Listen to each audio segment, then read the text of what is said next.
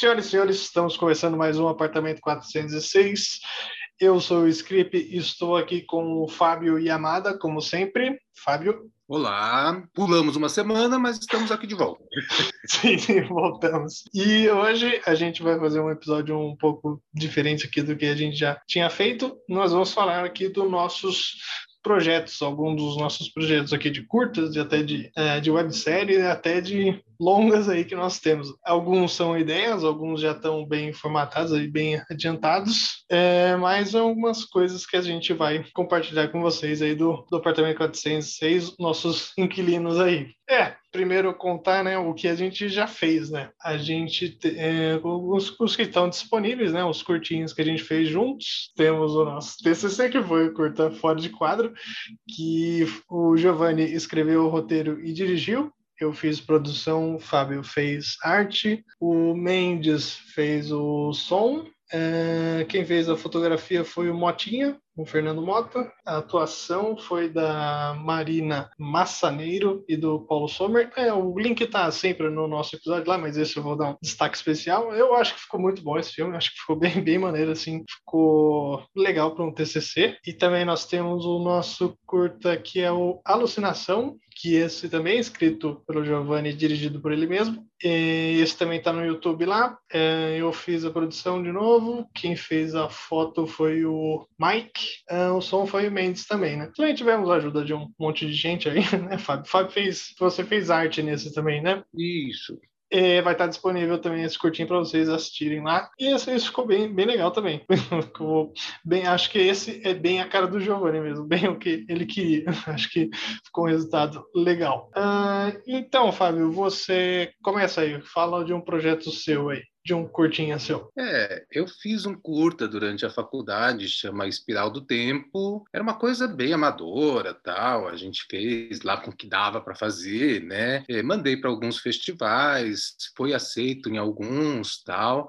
Na época, e, e depois, é, depois de formado, tal, eu escrevi vários roteiros, fiz curso de roteiro e de curta-metragem eu fiz um projeto que acabou não rolando durante a faculdade, que chamava Memento Mori. Era um filme de múltiplas telas, tal, inspirado no Peter Greenaway e que contava uma história de personagens que se modificavam conforme as escolhas do transporte que ele utilizava e que acabava tendo um final trágico. E, e aí, Felipe, quer falar de um seu?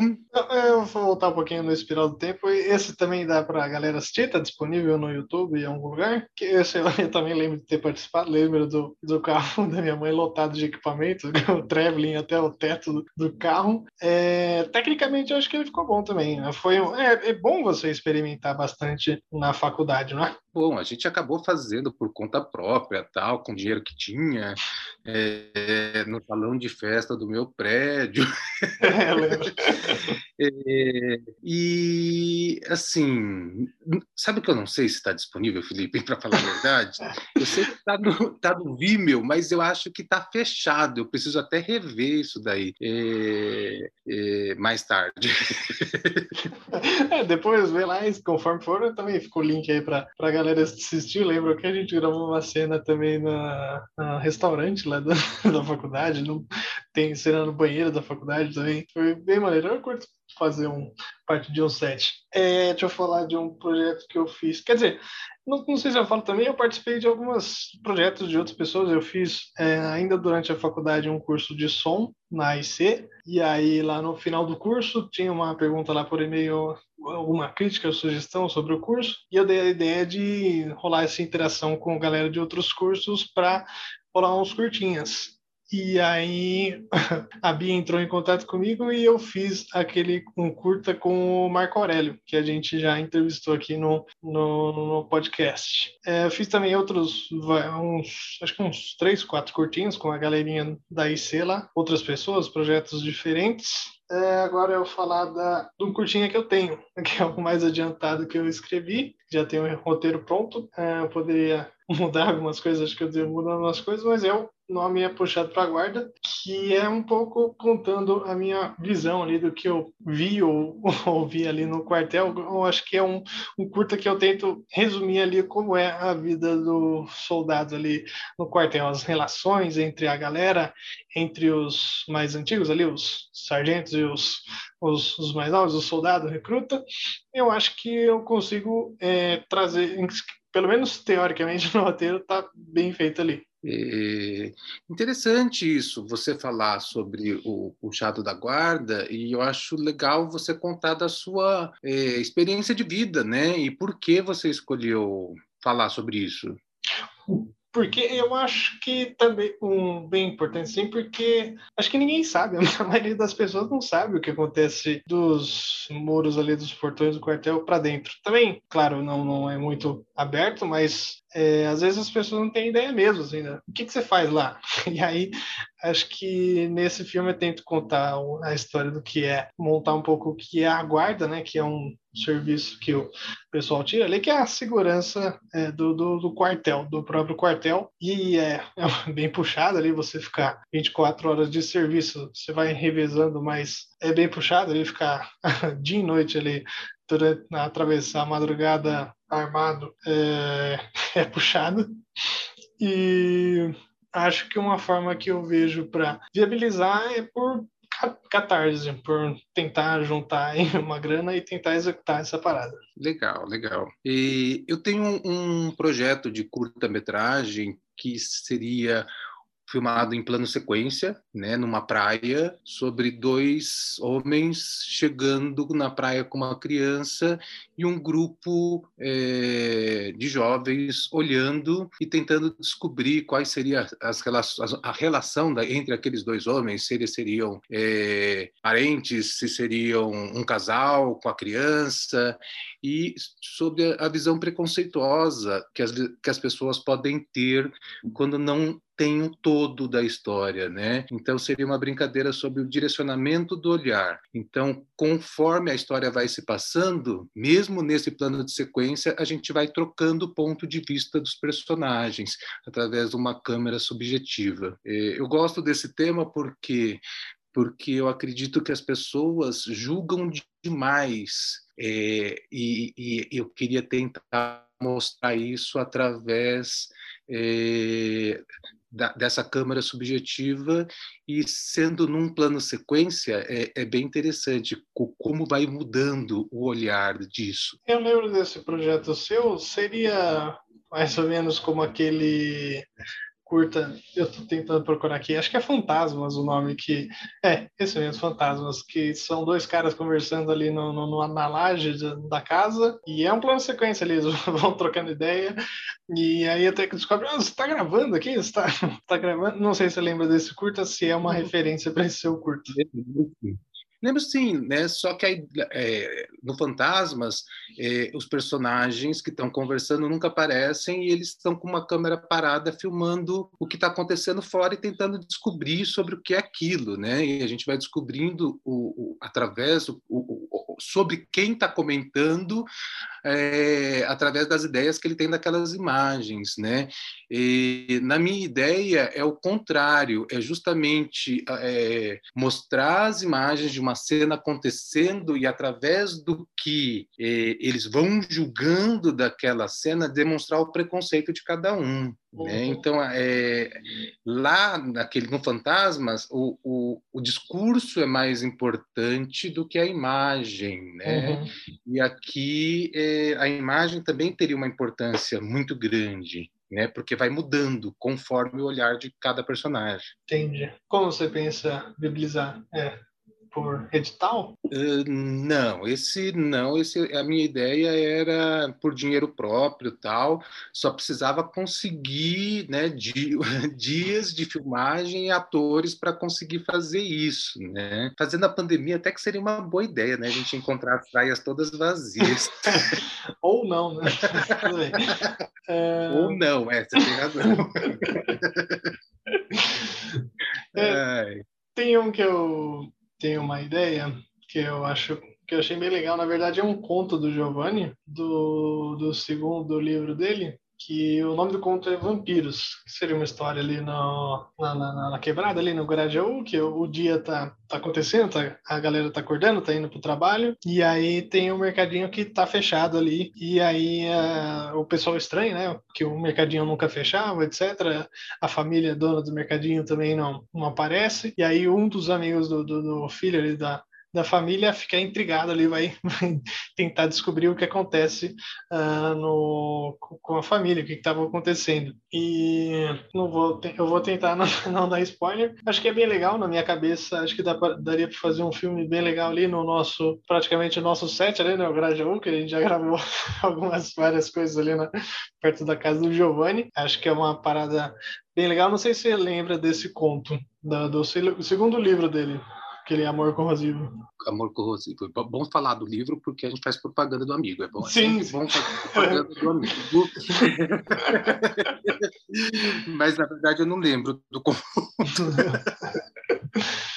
Tem, eu vou pela sequência de, assim, é, é, eu tenho vários projetos. Vou falar dos curtas-metragens primeiro. Tem um projeto que eu estava até planejando filmar agora na pandemia. Era, na verdade, era para ter filmado no mês passado. Eu já tenho quase tudo pronto para filmar. Eu só não tenho atriz disponível. É, e era para filmar no apartamento da minha irmã, né, que acabou de saindo do apartamento. É sobre, na verdade, os terrores femininos, né? E a ideia era falar o nome do curta-metragem provisório seria o Som do Vazio. E sobre uma mulher que está cuidando de um bebê e, fala, e todos os terrores que elas têm eh, acabam saindo, né? Tanto da TV, da geladeira, eh, do espelho, e são as coisas que amedrontam uma mulher solitária. Ah, sim, lembro que você comentou desse aí. Esse acho que é mais simples, né? Daria para a gente fazer aí em algum momento, até quem sabe até nesse ano. Sim, é... sim. E não teria quase investimento nenhum, então é uma coisa que dá para fazer. É aquilo que os colegas que já foram entrevistados é botar a mão na massa e fazer, não ficar dependendo é, de edital, de produtora, de canal de TV. sim, sim, sim. É... Então vamos para o próximo eixo que eu vou falar de uma websérie, um projeto que eu tenho, que é. O nome do projeto é Progresso. Que seria um cara ali que ele trabalha na. Trabalha com alguns amigos ali na. Como é que chama aquele lugar? Santa Efigênia, ali na, nos equipamentos eletrônicos, etc. E aí que ele consegue juntar um dinheirinho ali e comprar o seu próprio. alugar o seu próprio box ali e começar o seu pequeno negócio ali na, na Santa Efigênia, ganhando seu dinheirinho ali também, investindo. E aí esse seria uma parece que ele vai crescendo assim, vai virando um vendedor, vai crescendo, vai uh, galgando, claro, ralando muito ali, mas ele vai conseguindo um progresso ali dele e junto com os amigos dele ali também. E aí, para eu penso, não, talvez na primeira ou se rolar uma segunda temporada, ele ele migrar de, de, de, de, projetos, sair da, da lojinha, porque ele sente um clima meio esquisito ali, ele não gosta do que tem aqueles problemas com fiscalização, etc. Ele muda e vai para uma pizzaria ali na região, na quebrada dele. Legal, legal, interessante. É, como a ideia era fazer a primeira, a primeira temporada né, nessas. É como que chama essas lojas? Agora Galeria, box, né, galerias, né? E eu assim, na, nessa época de pandemia tem muitas lojas fechadas, muitas, né? E, então, de repente, seria até uma ideia de pegar uma dessas lojas que estão fechadas e usar como cenário, né? Que assim, o pessoal não está ganhando dinheiro alugando, está lá fechado, de repente seria uma ideia, de repente, correr atrás disso. Sim, sim. É, não sei se já estão abrindo ainda. Não sei como é que está o clima por aí. É uma ideia também. Acho que, mas também seria por tentar viabilizar por dinheiro próprio. Não sei. Talvez se rolando um projeto ou outro, isso acabaria acontecendo. Mas eu pessoalmente assim não, não acho que eu não tentaria por edital nenhum dos meus projetos aí. Não sei lá. Acho muito difícil. Não, não tentaria. Entendi, entendi. Bom, eu vou partir agora para os roteiros que eu tenho de longa-metragem. Né? O primeiro roteiro de longa-metragem que eu escrevi, acho que tem uns dois para três anos, chama Dismorfismos. Né? É a história de duas irmãs, é, elas são pardas, é, são gêmeas idênticas, né, que moram na periferia de São Paulo, e enquanto uma se acha é, muito negra, muito preta, né? É, ela se identifica mais com a raça negra. É, a outra, ela se acha muito branca. é engraçado como é, elas se veem diferentes. Né? E o que acontece é que uma começa a desconfiar que a outra está tendo um romance lésbico e como elas são de uma religião que proíbe isso, né? É uma é, a, a irmã que está desconfiada promove o estupro corretivo para tentar curar a irmã, quer dizer, contrata alguém para poder é, estuprar a irmã para ver se ela começa a gostar de homem. É, essa ideia surgiu de uma notícia que eu vi no jornal e eu mandei para alguns festivais de roteiro. E no Frapa, acho que há dois anos atrás, eu tive até algumas reuniões com uma produtora tal de Curitiba e assim, né? A gente fica esperando resposta. É, isso às vezes demora para acontecer, né? Ah, às vezes acontece, acho que com qualquer produtor, né? O, aquele filme o Jojo Rabbit, se eu não me engano, o Taika Waititi ele ficou vários anos tentando viabilizar aquele projeto dele, acho que, se não me engano, uns 10, 5 anos, algo desse tipo, aí para até conseguir filmar o longa dele lá. É bem complicado mesmo. É, vou falar de outra websérie que eu tenho uma ideia também, que seria assim um cara que ele trabalha, não defini ainda muito bem, se, se é um galpão de logística, algo, algo braçal ali de, um, de algum galpão. Ele não é um cara que trabalha muito bem, é um cara meio folgado ali, mas ele é um cara boa praça.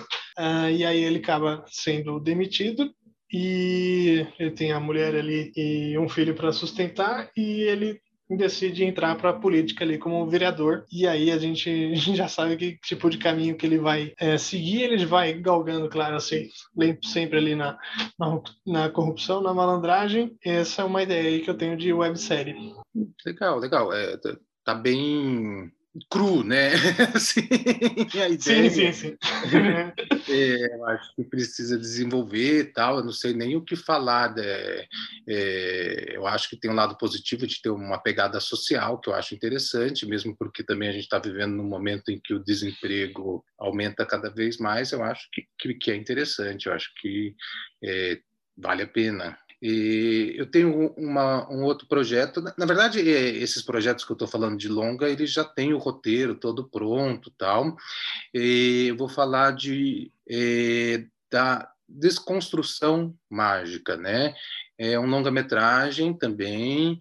Eu acabei mandando para outro festival de roteiro que chama Rota no Rio de Janeiro. E ele ficou entre os semifinalistas tal de, de projetos que eu achei bem legal. E, e a história, na verdade, é sobre um triângulo amoroso eh, homossexual. Né? Então, nós temos um policial enrustido, casado com mulher, que ele tem medo, tanto de medo de, de ser né, descoberto gay, como ser medo de ser assassinado, né, por descobrirem que ele é policial. Então ele é enrustido duplamente.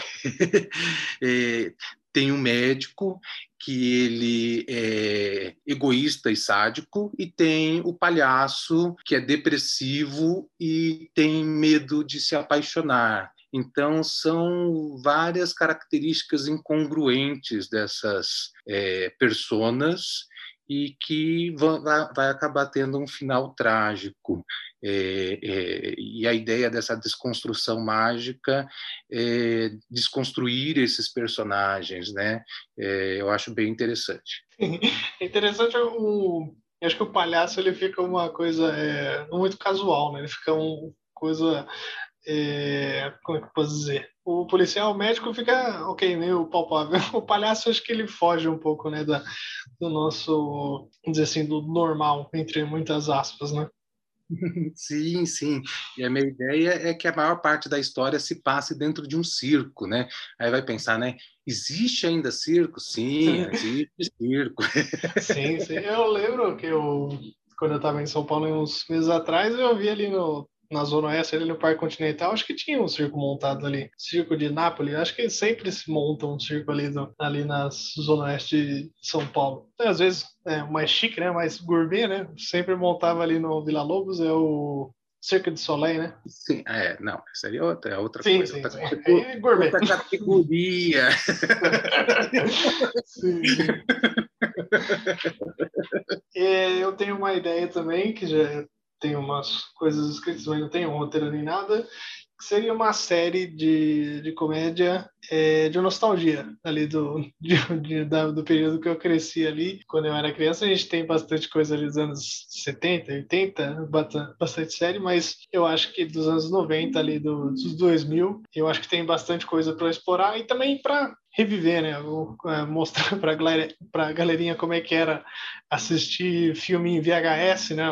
Vou recriar todo aquele universo do, do final dos anos 90 e começo dos 2000, é, tudo, da cultura ali também e trazer um pouco da, da da realidade ali da, da, escola, da galerinha ali, os problemas da escola, de, sei lá, problema de confusão com outras crianças, é, problema com, com nota, com a escola, etc., o jogo de interclasse, esse tipo de coisa. Interessante, interessante. É, é, é, uma coisa que eu acho que eu nunca vi, assim, né? E esse mercado é, infanto-juvenil é uma coisa que a gente só tem malhação, né? Quase. então, é uma coisa que eu acho que tem potencial, né? É, e eu acho que vale a pena investir atrás, tal, mas tem que ter um projeto bem montado e de repente correr atrás de dessas reuniões, de rodadas de negócio nos festivais. Eu acho que vale a pena, Felipe. Sim, sim. É, eu vou botar mais um tempinho, escrever, etc.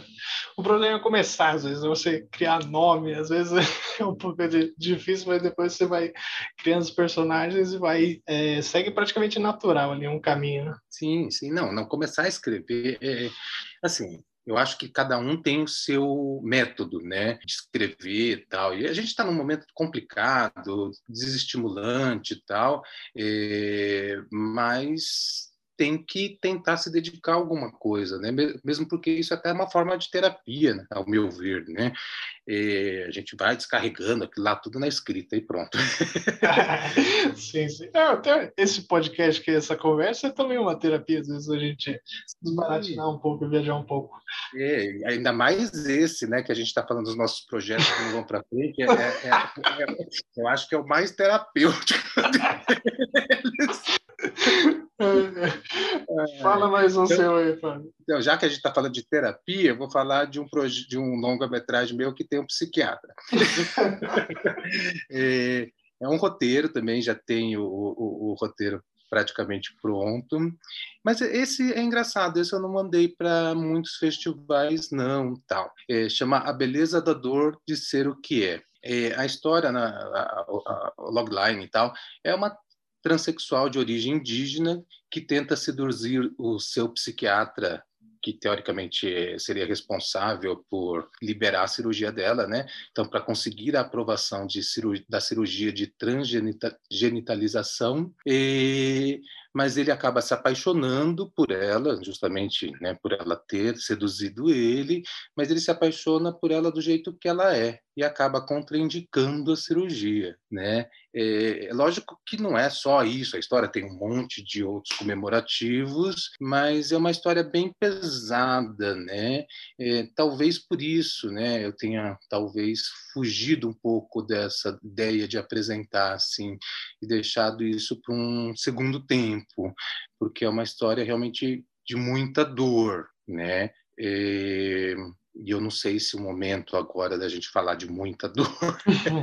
e aí, Felipe? É, é, é complicado. Que eu mando um projeto meu aqui, mais um? Sim, sim. Então vou falar de um que também seguindo aí a, a linha do quartel, é, seria uma série sobre ali a rapaziada que entrou, incorporou ali em 2013, Então, imagine, tava. Que foi o que aconteceu comigo também, mas é, acho que a série seguiria mais tempo ali do que eu não fiquei, fiquei só ano no quartel. Mas é, o quartel né, tem esse negócio, ah, o exército não, não tem guerra, mas muitas vezes acontecem algumas coisas ali é, eu estava conversando acho que com meu irmão esses dias que o quartel você não tem guerra, você não tem muito combate, essas coisas, mas eu acho que o quartel é um, sei lá, um imã, um ralo, que às vezes pode acontecer um monte de, de coisas com vocês, pode se machucar de N motivos ali, N razões.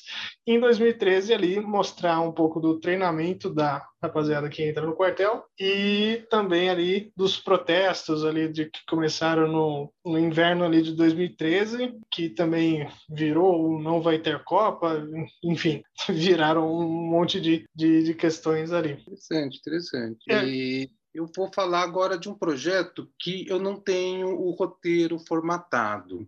Esse projeto eu mandei para o Rota eh, há uns dois anos atrás também. Eu tive até uma reunião com a produtora Conspiração tal, e chama Limites né? É, seria sobre a história de quatro personagens que se encontram em situações limites, né? E acabam dentro de um barco. Uma referência óbvia ao filme Limite do Mário Peixoto. E é, a minha inspiração básica para esse projeto foi a ideia eh, de quando a gente, até quando a gente investe e, e, quando a gente desiste dos nossos sonhos, né? Qual, é, qual é o nosso limite, né? Então a ideia seria sobre uma empregada doméstica que mora no barraco e começa uma chuva e ela não sabe né? Ela está numa área de risco, até quando ela fica ali com os filhos, é, um médico que está vendo que o preconceito, a homofobia está médico gay, né, é, aumentando cada vez mais e não sabe se sai do país ou não, né? Um imigrante, refugiado venezuelano que vê que a situação está piorando cada vez mais, não consegue os documentos para o filho e e não sabe o que vai fazer. Na verdade, ele já largou o país dele, mas a situação, na verdade, não melhorou porra nenhuma. É, então, seriam sobre é, é, essa ideia, né? Até onde a gente se segura no lugar onde está, acreditando que vai melhorar. Qual é o nosso limite? Na verdade, isso foi muito baseado no, no momento em que a gente está, né? Até quando a gente aguenta. Sim, sim. Não sei pelo que você descreveu aí, pelo, sei lá, pela palavra limite, talvez me lembrou Crash, que aqui no Brasil é, recebeu esse subtítulo de No Limite, aquele longa que tem várias situações ali do policial, que tem o pai que está com problema renal ali e não consegue tratamento, não consegue dinheiro, ah, o, o a família que está dividida ali, que um, um irmão é policial, o outro tá, tá no crime ali. Não, sei, não sei se tem alguma relação, tem alguma referência desse longa.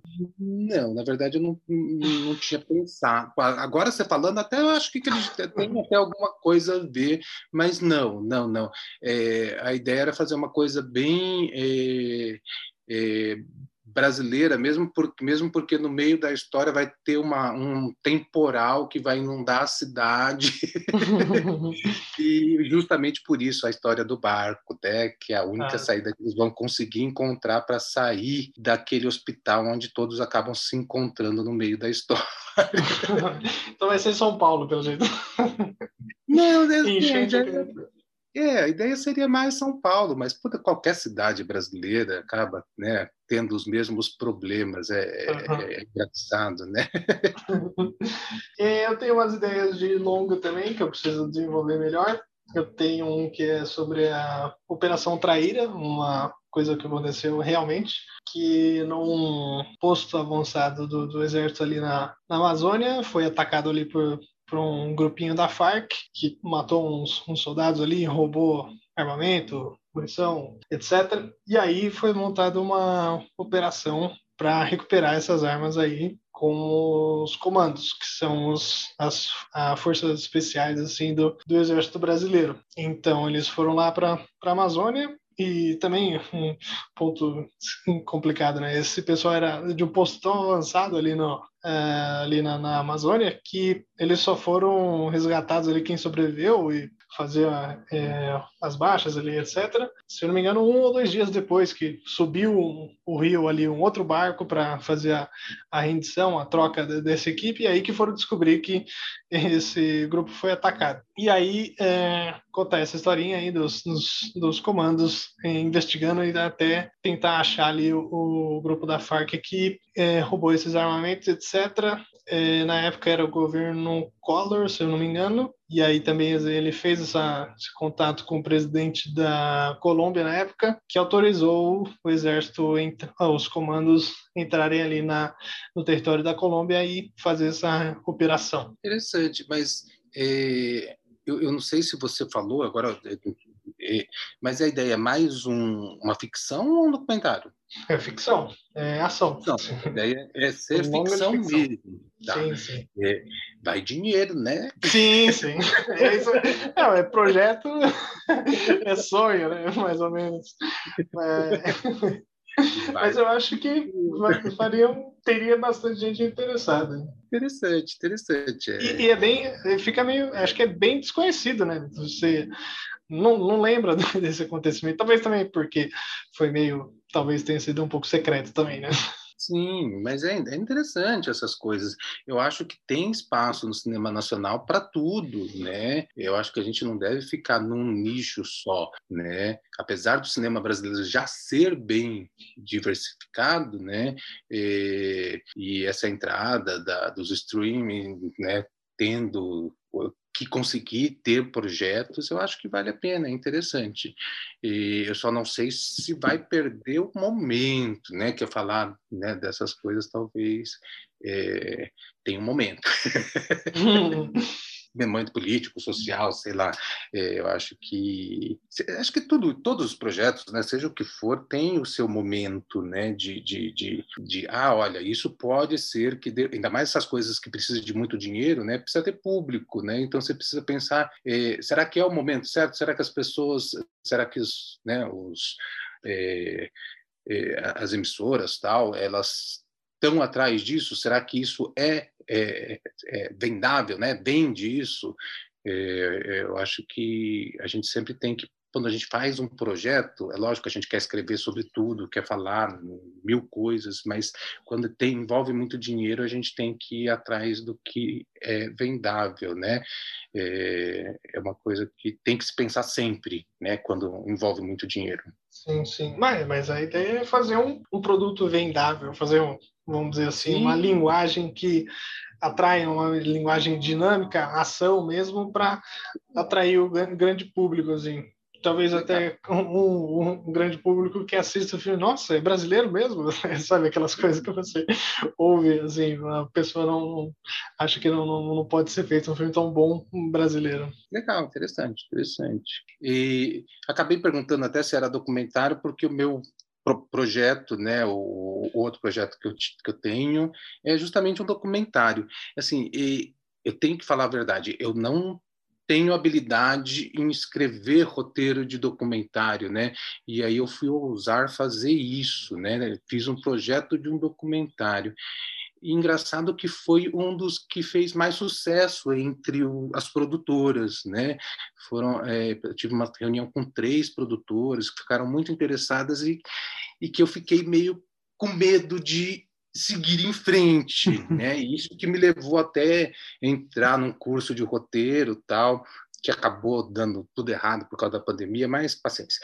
É, o roteiro tem um nome né, temporário de demência digital, atenção e memória. A ideia central do documentário seria relacionar o aumento da incidência de demências precoces na população com excesso de informações que chegam através do mundo digital, né? Então, é, a ideia é de quanto mais rápido e mais informação a gente tem, é, é, como se distraísse tanto a nossa mente que a gente não conseguisse prestar atenção em tudo e, consequentemente, a gente não conseguisse mais fixar tanto a memória, né? É, é, lógico que isso são teorias que ainda não são comprovadas, tal. E da onde surgiu, né, essa minha ideia? É uma coisa muito pessoal, é que a minha mãe começou a sofrer de demência precoce, né?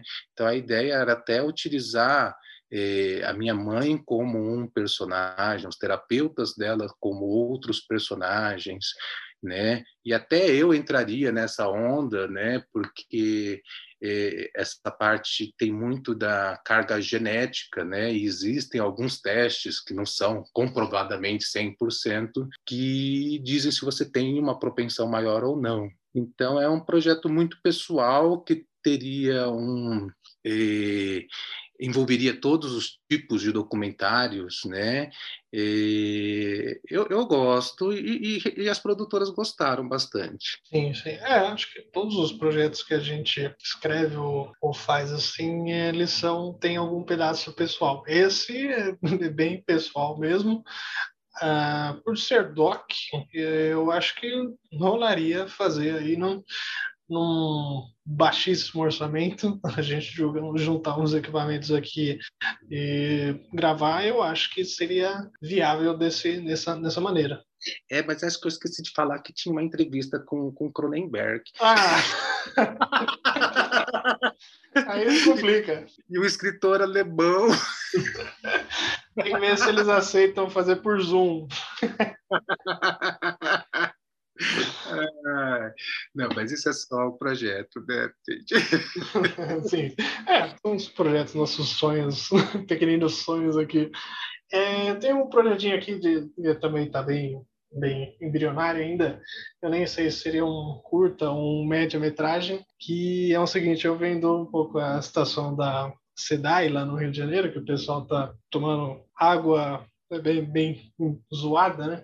Que seria o seguinte, um, um empresário numa cidade de médio porte assim, ele começa a limpar primeiro a própria água, que ele tem uma empresa de que ele cria peixe e camarão, a piscicultura ali, e aí ele, ele com os funcionários, filhos de funcionários, até os produtos ali, os peixes morrendo, ele começa a tratar a própria água ali da região que está zoada, e aí ele começa a expandir um pouco essa operação e acaba limpando um pouco a água da, da, da, região ali, devolvendo a água limpa ali para um rio da região que era poluído. E é, esse, rio, essa pequena parte do rio fica um pouquinho melhor, e aí a população descobre, e aí a prefeitura também descobre e vai em cima dele ali, a justiça, essas coisas, vão em cima dele porque ele não tem autorização para limpar a água. E aí seria toda essa caçada aí do Estado contra esse empresário que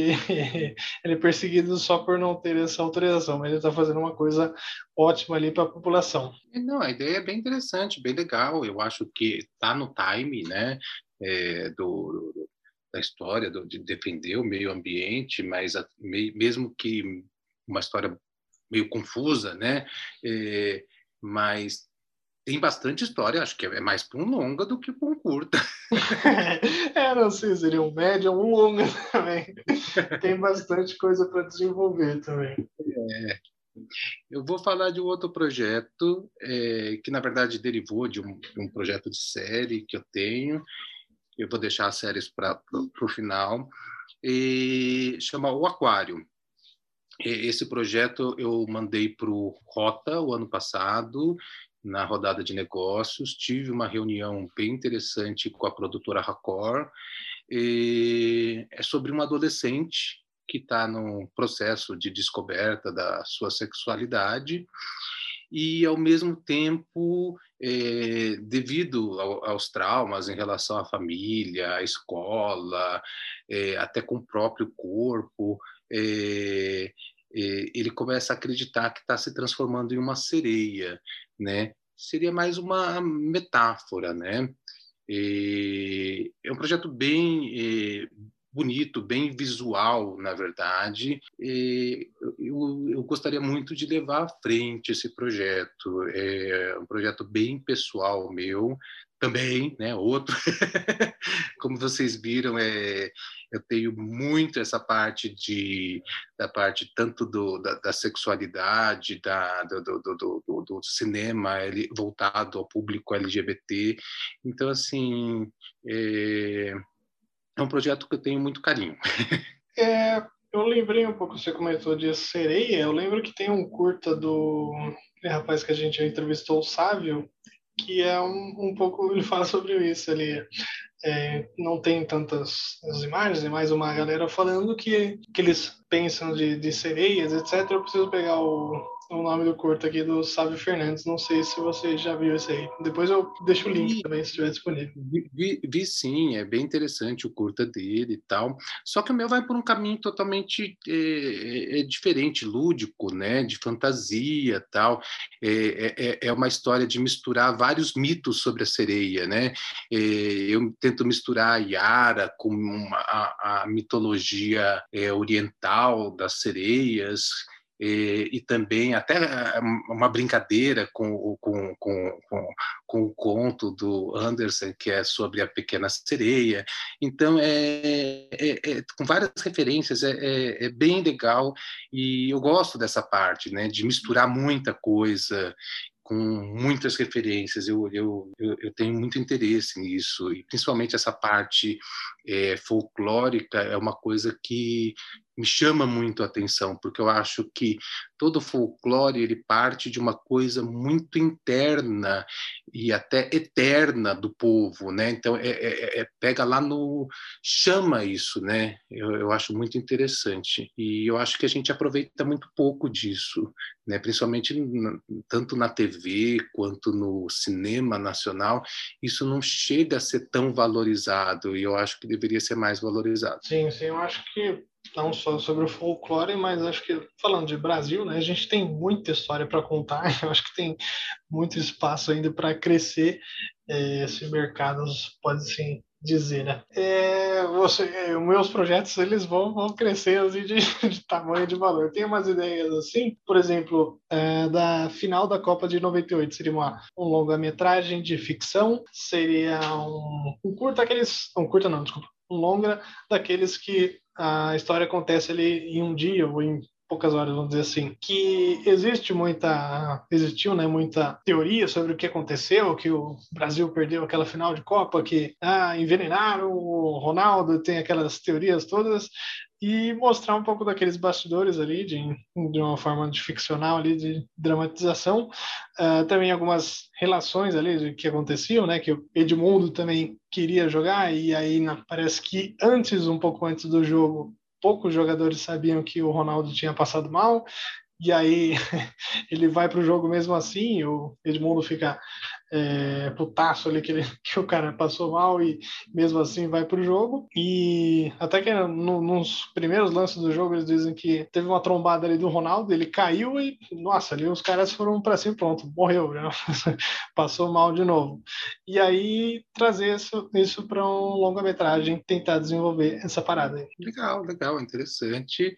E eu acho um pouco difícil de chegar no, no real disso tudo, mas é, é, uma coisa que fica do, na, na, na, né, na, na curiosidade do, do, de todo mundo, né? O que é, o que foi, o que, que aconteceu de verdade, né? E essas coisas que brinca com a fantasia em cima do, do que é o real e, e, e ficcionar essa realidade, eu acho muito legal. Sim. Hum. Manda o seu aí. E eu vou falar sobre um, um, que chama Inconformidades. É, um projeto de longa-metragem também. É, na logline eu fiz uma brincadeira, que é um filme de terror com personagens do universo LGBTQI+, QIA+, né? Então é o Dorian Gray, ele sai do armário após se consultar com a transexual de Vestida para Matar e rouba o marido da mãe do bebê de Rosemary. é, na verdade, seria a história assim, de é, das inconformidades das pessoas, né? Então eu tenho um político homossexual que defende leis é, contra o, o, o, né, as pessoas é, homossexuais, né? Então ele defende a homofobia, é, porque na verdade os leitores dele vão gostar disso. E ao mesmo tempo ele é um racista também, né? Ele é um branco que acaba tendo que receber um rim para poder sobreviver. E quando ele descobre que ele recebeu um rim doado de um negro, ele para de tomar as medicações porque ele quer perder o rim, mas na verdade rim não tem cor, né?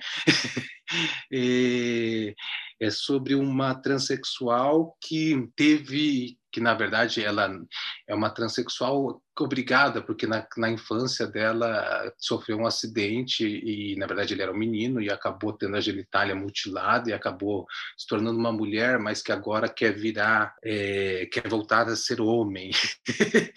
é, e sobre uma mulher cujo marido, cujo sonho sempre foi engravidar, mas descobre que o marido é gay e quando ela é engravida, ela resolve querer abortar de todo quanto é forma. Então, é sobre essas pessoas que, que acabam abandonando os seus sonhos ou, ou acabam indo na, no caminho inverso por, por motivos é, que não têm conformidade com nada, né? É, na verdade, nós todos somos seres assim, né? Incongruentes. Mas eu quis chegar no extremo e transformar isso num filme de terror. É, no, no, começo, ali, quando você falou das misturas ali, de Bebê de Rosemary, pareceu um pouco, caiu um pouco para paródia, quase. Mas aí você diz que caiu para o terror, mas seria outra relação ali também, né? Sim, sim, é uma coisa também pesada. Não sei se é o momento para isso. sim, sim.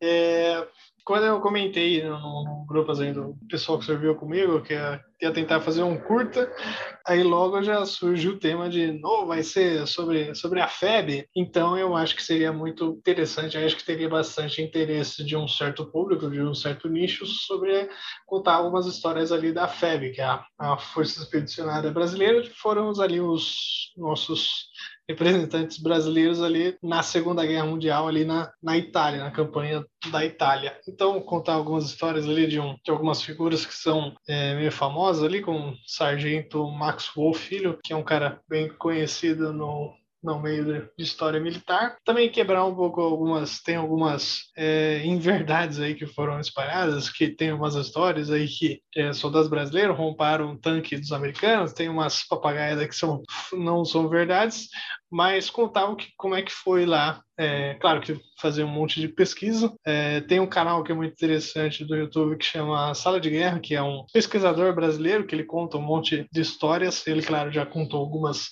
da FEB, mas eu acho que isso seria bem interessante. Ainda tem alguns pracinhas vivos.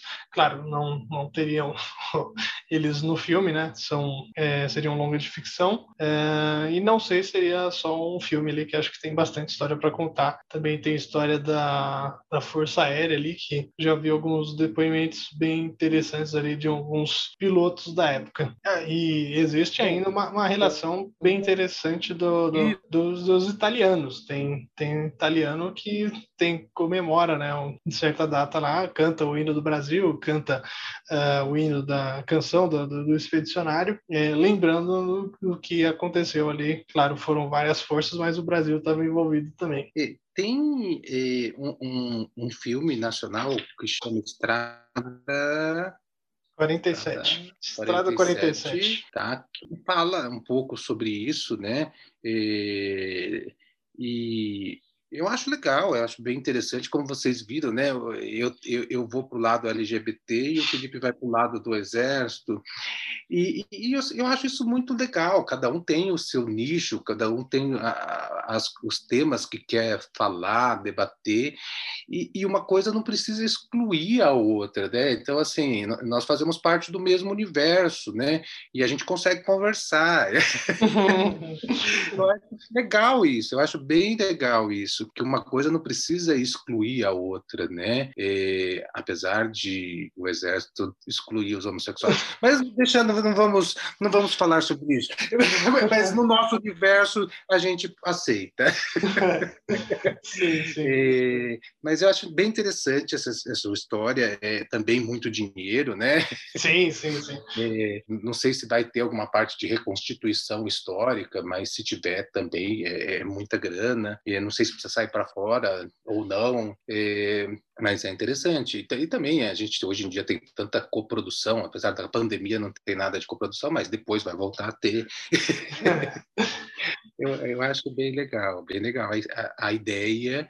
E assim, eu estava lendo, vou, vou, vou, arborizar aqui um pouco, depois não sei se você vai querer cortar ou não. E, eu estava lendo sobre, acho que talvez até inspirado você, né? Quais são os maiores exércitos do mundo, né? Eu sempre achei que o exército brasileiro era um, vou dizer porcaria, mas era assim, era uma coisa pequena, né? E não, o exército brasileiro é um dos maiores exércitos do mundo. É isso mesmo, Felipe? É, de, de número, assim, de. Você diz de, de quantidade, né? De soldados, assim, você diz. Sim, sim, sim. É, eu acho que é bem grande mesmo, porque tem o, como é que você diz, né, o serviço militar obrigatório, então acho que são 300 e poucos mil é, militares aí do efetivo, mas acho que entra na outra discussão aí, que também tem falta um pouco de, pouco não, bastante equipamento aí no, da defesa do Brasil. Claro que não, assim. não bate de frente com nem com Estados Unidos, é, até Índia e China, acho que o Brasil fica para trás né, na questão de equipamentos mas em, em números de, de, soldados aí é grande mesmo, acho que é grande. É, e so, sobre ah, esse Estrada 47 eu vi também, achei bem legal, mas é, a minha ideia é mais megalomaníaca. Não? Ah, nesse filme são ali um meio pelotão, e são uns quatro, cinco caras. Eu acho que tem muito mais história para você contar uma coisa que eu achei esses tempos que é bem legal, que é um, são algumas gravações de um repórter da BBC, se eu não me engano, que ele gravou ali algumas entrevistas, alguns, algumas conversas com os soldados ali, uns pracinhas, na Itália. Tem, tem umas coisas bem interessantes ali. Legal, legal, bem legal. E vou falar de um outro projeto meu, e esse também mandei. Está tá escrito, a, acho que praticamente metade do roteiro, é um longa-metragem. E não vou falar que racismo está na moda, porque racismo sempre existiu, né? É sobre a vida de uma menina que é discriminada duplamente por ser negra e cega. Foi inspirado um pouco, lógico, na, na história do George Floyd e tudo que a gente está vendo ao nosso redor, né? E aí na história dessa menina a gente vai acompanhar ela desde praticamente o nascimento, todas as características que ela vai aprendendo a lidar em relação à cegueira, tanto ela quanto os pais, e com o passar do tempo, é, o desenvolvimento na escola, eu fui ler bastante sobre isso e de, em determinado momento eh, surge um, um, uma doença eh, no mundo em que as pessoas brancas começam a ficar negras e as pessoas negras começam a ficar brancas, né? Eh, não é uma comédia, não é trocando as bolas, é, e, e, toda a decorrência disso, né? E o próximo estágio da doença seria as pessoas irem perdendo suas cores e, e, desaparecendo, né? E na minha ideia seria como se elas estivessem se transformando em fantasmas, porque elas não ficam translúcidas, não têm cor. E, talvez justamente para dizer isso, né? Que que a nossa alma talvez não tenha cor. é, é, é, é, um projeto que eu gosto bastante porque fala muito sobre essa ideia, né, de que a gente às vezes valoriza tanto é, é, é essas coisas de cor, né, e um cego que não vê cor, né? É, então é, é, é, uma brincadeira sobre isso, né? Sobre é, o que cada um vê ou não vê e, e no final da história a ideia seria de que na verdade a doença não faz a cor das pessoas mudarem, na verdade a doença ataca a visão das pessoas e elas começam a ter a impressão que as pessoas mudam de cor. É, é uma ideia que eu gosto bastante, mas eu preciso ainda investir um pouquinho mais em relação a festival, essas coisas, produtora, que eu não fui tanto atrás. Essa virada no final é interessante. Quando você começou a contar, já pensei, já me veio à mente aqui, eu, não sei se você já viu, Cegos, Surdos e Loucos. Tem um filme que eu Richard Pryor é cego e o Gene Wilder é surdo, e os dois testemunham ali um assassinato. E, claro, uma comédia galhofa ali dos, dos anos 90, mas aí assim tem uma pegada mais séria, né? Sim, não. É, não, no meu não é comédia, mas assim, é, eu não vi esse filme, não sei, talvez eu precise ver para ver né, o, que, o que, que já foi né, criado, mesmo que na comédia, mesmo que hilário, mesmo porque comédia também tem, toda comédia tem uma mensagem, por mais tola que possa parecer e às vezes essa mensagem às vezes é muito mais séria do que muito filme considerado sério, né? Tô vendo aqui se tem. É, tá no Netflix, Fábio. É, Cegos, Surdos e Loucos. Vou, vou, vou, vou atrás, vou atrás. É, os meus filmes que já eram de baixo orçamento, né? De pouca coisa megalomaníaca, eu tenho outra ideia também, que essa é outra história real. Eu acho que essa, eu segui essa linha, é, talvez redramatizar histórias reais, não sei, criar ficções, filmes de ficção disso aí, seja uma pegada interessante, que é uma história que aconteceu ali nos anos 80, se não me engano, que a União Soviética perdeu um, um submarino, afundou, e os Estados Unidos suspeitou que alguma coisa estava acontecendo e foi investigar, até que eles suspeitaram também que eles perderam um submarino nuclear ali, os soviéticos, e começaram, foi criada ali toda a CIA, criando todo um, aparelho para recuperar esse, esse submarino, primeiro achar, né? depois recuperar, pegar lá do fundo do oceano esse submarino e investigar ali, descobrir o que, que os soviéticos já estavam avançados em tecnologia e seria um, um longa de ficção também para mostrar como é que foi feito, né? Que esse, tudo isso feito é, eram construções gigantescas aí, tudo isso tentando ser feito em segredo. Legal, legal, interessante, caríssimo. Né? Sim, sim. Filmagens subaquáticas. Não, aí faz um aquário com bolinha, com... faz CGI. É, não, e assim, né? Agora, agora os americanos não vão mais atrás do submarino russo, não. Agora eles vão atrás de sonda espacial chinesa. É. É, é, eu vou falar agora sobre os meus projetos de série, né? E eu tenho três projetos de série. Eu vou falar do que é, eu tenho um projeto todo pronto, todo escrito, já com 200 páginas de roteiro. é, mas também foi o projeto mais bem aceito até nas produtoras. Eu tive e reuniões com tanto com a Racor quanto a do, do a, a, produtora dos Barretos, né, que é da, do Equador, né, e filmes do Equador, na verdade e tive respostas boas, tal, lógico, estou esperando, né, para ver o que se vai rolar, se não vai rolar. E chama Monstros Além das Lendas, né?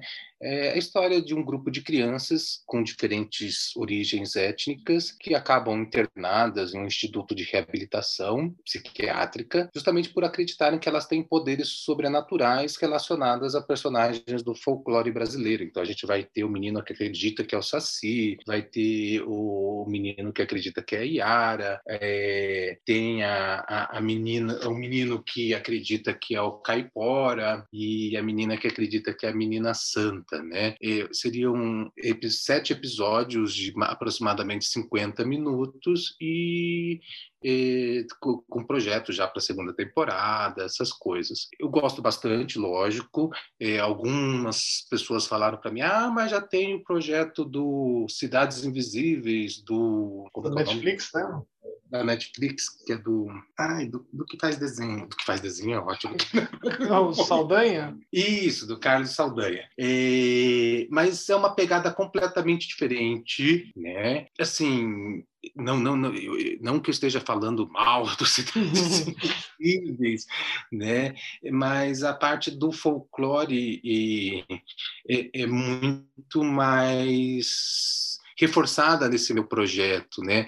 É, o que o que na verdade no, no Cidades Invisíveis fica uma coisa bem é, superficial e, e não que isso seja mal, porque as soluções que teve na série né, da Netflix foram muito interessantes em alguns aspectos, e mas seria uma pegada bem diferente, bem diferente. E o seu seria uma pegada mais psicológica e o Cidade Invisível seria mais, é, mais fantasioso? Então, enquanto, não, enquanto o Cidades Invisíveis vai para um lado mais policial, mistério, né? O meu não, o meu é realmente a parte mais psicológica tal. E seria uma mistura meio de X-Men com né? É, mas é, eu acho que tem muito da, da história do, do de colocar esses personagens é, retratados em crianças, né? Que eu acho que é importante isso e, e na verdade é, colocar nos dias de hoje e, e ressaltar essa parte é, do folclore brasileiro mesmo, né? Dos poderes, tanto que teria uma parte até de animação né, que seria a imaginação das, dessas crianças. Então, é contar sobre esses mitos, como eles são, reforçando, né, da onde veio cada uma dessas histórias, né? Eu acho bem interessante. Eu acho que é aquilo que eu falei, né? Eu acho que a gente tem que valorizar nosso folclore. Eu acho que a gente tem que valorizar as coisas que é da gente, mesmo porque, é, como a série Cidades Invisíveis fez sucesso lá fora, mostra que as nossas histórias também tem potencial de fazer sucesso fora e que a gente acaba menosprezando, né? E, e, dando muito mais valor do que vem de fora. Não, o famoso complexo de vira-lata, né? Isso acontece muito. É, eu tenho outra ideia também, essa é cara também, na Alemanha, Fábio. Seria um pouco de época, aí nos anos 60, é, ficção também, longa-metragem, que seria ali uh, o que aconteceu na para a criação do Muro de Berlim ali, as tretas de bastidores ali entre é, Alemanha Oriental, é, União Soviética e Estados Unidos, o, o, lado ocidental, e que resultou ali da erguer o muro, né, praticamente em 24 horas, ali a parte soviética, e aí não existia um checkpoint ali, um, uma passagem ali da, das, do, da, dentro de Berlim. Existia o Checkpoint Charlie ali, que é bem famoso, até hoje está lá, é, tem um, um, ator ensinando lá uh, todo o tempo. E o que aconteceu logo depois que levantaram o muro, um embaixador, um diplomata americano foi passar para o outro lado e foi ali os a parte soviética foi pedir os documentos dele, que não, não pode acontecer, né? Ele tem a, como é que se diz, a passe diplomático, não, não, não, lembro como é que, como é que se diz isso. É, sim, ele tem um passe livre, vamos dizer assim. Hum. E só que aí os, os russos é, embaçaram, os russos não, né? Os alemães ali embaçaram um pouco na dele e o negócio foi escalando, escalando, escalando quando foram ver, tinham duas colunas de tanques ali, uma, uma coluna de tanques sem identificação do lado da Alemanha Oriental e um, uns tanques americanos ali frente a frente na, na, na, Alemanha. E aí, claro, vai desenvolver ali o que aconteceu, a negociação, até que claro, dar spoiler aqui, não aconteceu nada, né? Foi só um, um susto ali, mas quase eclodiu ali um, um problema diplomático gigante ali nos anos 60. Ah, interessante. E aí já, eu já, já encerro meu, já faria um filme um pouquinho mais para frente da Alemanha também, que seria sobre a, a queda do Muro de Berlim ali, que tem uma história bem interessante, ali, bem, meio tortuosa, preciso pesquisar um pouquinho mais, mas que, que me parece que foi meio por engano, assim, ah, as pessoas vão poder passar de um lado para o outro a partir de tal dia, mas é, e aí, diplomata, que dia que a gente vai poder passar? Hum, acho que é de agora mesmo. E aí aconteceu aquela muvuca toda que acabou ali no, na queda do muro de Berlim. É, eu não sei como que foi o start disso, né? Sim. É um momento histórico muito importante e tal. E, é, a, o, o outro projeto seu que você falou me lembrou um pouquinho a ponte dos espiões, não sei se tem a ver, mas do Spielberg, é, mas é, é interessante é, é, essas coisas, né? Porque fica na nosso, no nosso imaginário tal. E eu acho que isso vende, né? Tudo que fica no nosso imaginário, essas coisas, eu acho que é, é interessante, né? É, de se falar, de se ver. E eu vou falar de um projeto agora também de série, né? E como surgiu né, esse projeto? Surgiu de um professor meu do curso de roteiro que falou para mim: Nossa, mas você escreve muita coisa pesada, muita coisa triste, né? muito drama. E aí eu resolvi escrever uma comédia. eu não sei se eu levo tanto jeito para comédia, mas eu falei, eu me, eu, é um desafio. Então a história é, chama Tela Vazia, é a história de um contador frustrado e homofóbico que acaba herdando um cinema de rua do centro de São Paulo que exibe filmes pornográficos e acabou se tornando um ponto de encontro para homossexuais. É, isso, para quem não sabe, chama cinema de pegação. e, e, e, realmente existe todo um, um, um, um, gueto, vamos dizer assim, que se utiliza desses pontos de encontro. Agora, nem tanto, porque na pandemia os cinemas ficaram fechados. Mas. É, é, e, e, assim, o que, que é a história? Né? A história é esse é, contador que vai ter que lidar nesse novo ambiente com esses homossexuais e, a, e vai aprendendo a conviver e aprendendo a se despir do seu, dos preconceitos dele, ao mesmo tempo que ele tem que receber na casa dele aqui na, em São Paulo é, a filha que morava com a mãe, que agora é uma adolescente, que fugiu de casa para poder fazer cinema, é, inspirada pelo é, tio avô que acabou morrendo, mas ela não sabia, ela descobre quando ela chega aqui, e, e também esse homem que tem que lidar com a, a mãe dele, porque ele mora com a mãe, que está começando a ter demência, mas ela sempre sonhou em ser uma atriz de cinema. Então, as situações mais inusitadas possíveis vão acontecer. E a ideia era de que cada capítulo é, fosse dedicado a um cineasta famoso. Então, o primeiro seria o Fellini, o segundo seria né? O segundo episódio seria o Bergman, o, o terceiro episódio seria ao Pedro Almodóvar e assim por diante, né? E eu já escrevi praticamente toda a escaleta de, de todos os episódios e o roteiro do primeiro, né, do piloto. E, mas mandei para muito poucos lugares também, acabei não mandando para muito festival tal. Estou guardando um pouquinho, né? E seria também uma ideia de contar a história, né, dos cinemas de rua de São Paulo, que, são, que é tão pouco valorizado. Eu acho, eu acho interessante, eu gosto bastante. É, comédia é complicado, você tem que acertar o timing ali, é um, um pouco mais complexo. É, é, a gente, a gente vai falando aqui dos nossos projetos, a gente tem muito do nosso pessoal, né, que vai, vai acabando entrando nos projetos. É, sobre o cinema de rua, não, não é essa, esse específico, mas pelo menos para mim, eu, eu cresci um pouco bem afastado do centro de São Paulo, cresci em Osasco, então cinema para mim era no shopping desde, desde que eu fui, desde eu cresci assim pelo menos. Não, não sei muito bem o que é cinema do centro. Claro que mais velho fui ali no Belas Artes, etc. Ah, é, ó, gente, só para falar, né? Eu tenho o dobro da idade do Felipe. É, então eu fui assistir ET né, no, no, no, no Marabá. né? É, e assisti muito filme nos cinemas, né, de rua tal. E, e assim, para quem nunca viu, né, é, aquelas salas imensas é, com, aí como que chama aquela parte de cima de Felipe? É com Sim. É, putz, não sei também. Seria, sei lá, camarote, sei lá. Aí tem um nome. Quem, é, quem foi no. Como é que chama? Que, que é a casa de show agora? É, Cine. Não. Cine Olido? Não. Putz, perto da Lions ali, como é que chama aquele lugar? Que tem show? Tinha, pelo menos.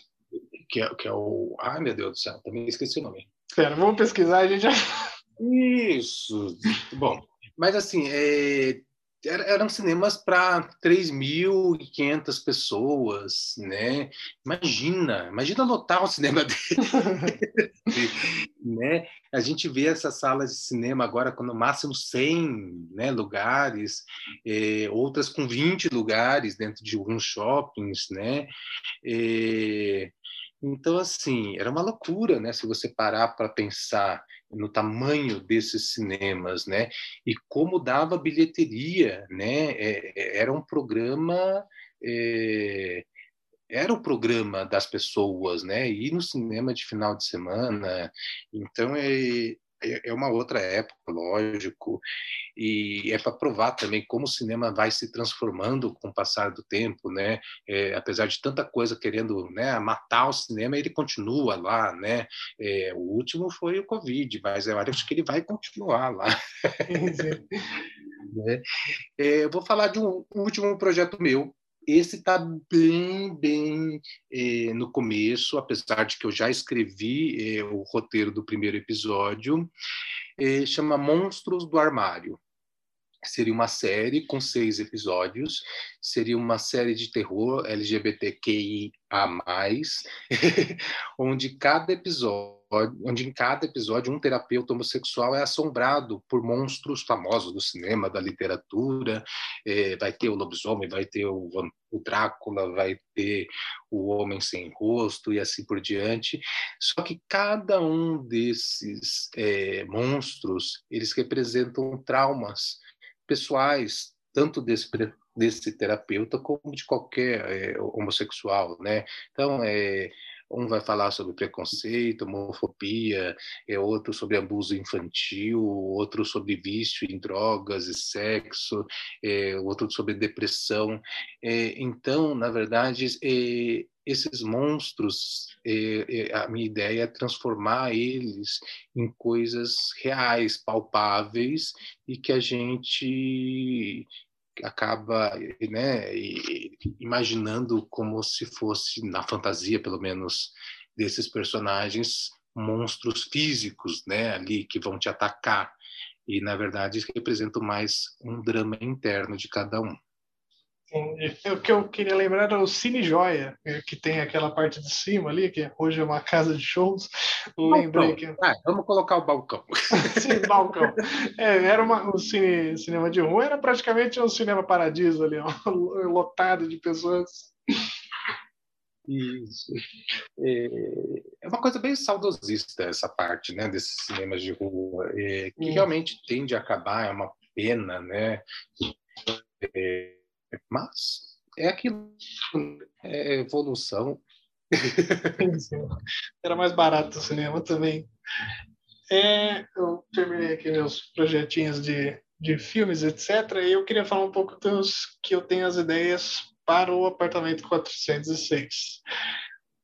É, eu penso, claro, continuar o podcast aqui, expandir essa parte, sei lá, continuar com as críticas do Fábio, também planejo escrever algumas mas eu penso também a gente criar um canal no YouTube para curtinhas, como por exemplo tem aquele é, o Dust e o Walter, que são os canais aí que um é de ficção, o outro é de horror, de terror, e tem uma comunidade legal, a galera solta filme lá praticamente todo dia.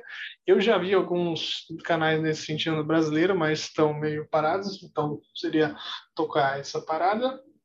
E aí eu pensei assim, é, também acho que seria legal uma plataforma de cursos sobre cinema.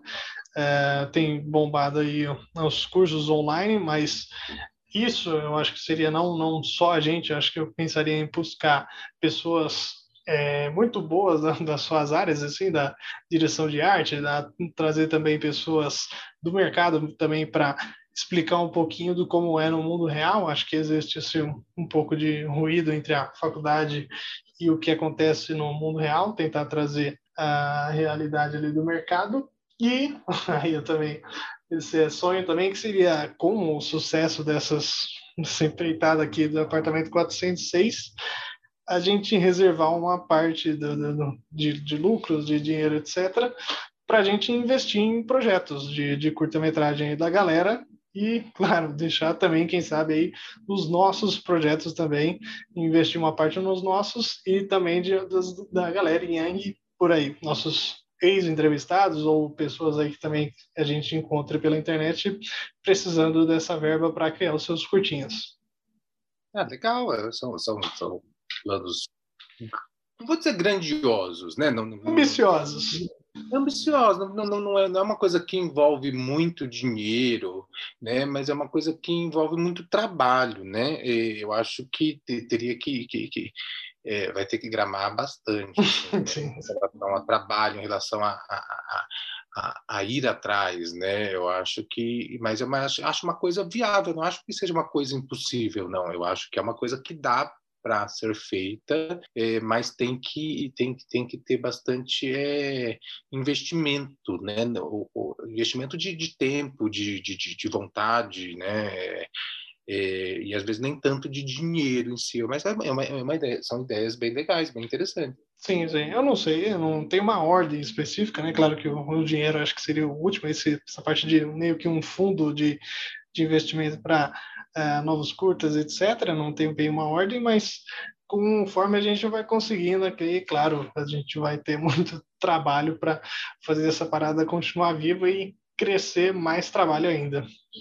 Legal, legal, legal, legal, legal. Eu vi, eu vi que você tem planos para isso, é bem interessante. Bem interessante. A gente precisa ter mais gente nesse grupo. sim, sim. Precisamos. Alô, você. volta! Mendes, Gabriel, Giovanni, volta todo mundo. Ah, é, isso aí. Assim, eu acho que as pessoas estão eh, seguindo os seus caminhos, tal, é, mas independente de cada um ter o seu caminho, às vezes ter um canal onde a gente possa se encontrar, é, é, eu acho interessante, né? Eu acho legal. É, eu acho que assim não é tanto tempo que a gente tem que dedicar a isso, né? Então eu acho que que é legal, acho que é interessante, né? Nem, como você falou, tem o seu valor terapêutico também. sim, é, sim. E, e, às vezes, ah, não, não concordo com esse termo, não concordo com X, Y, Z. É, então vamos conversar, dar opinião. Eu acho que é uma coisa que vale a pena como reunião. Sim, sim, sim. Então, Acho que eu vou encerrar por aqui. Ou você quer falar de mais algum projeto? Não, não, não. Já acabou meus projetos.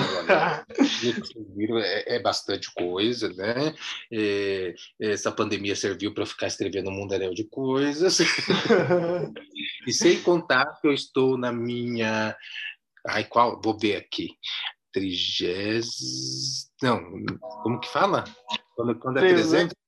300, ah, não sei. 300, não, não, não vou me arriscar. Não vai nem arriscar, né? Mas eu, já, eu acho que eu estou na 380 críticas. já tem um livro só de crítica.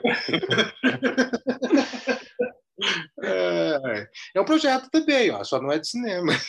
Sim, é, mas está relacionado, ele está tá dentro do apartamento 406, ali é um, é um cômodo ali, um dormitório do apartamento 406.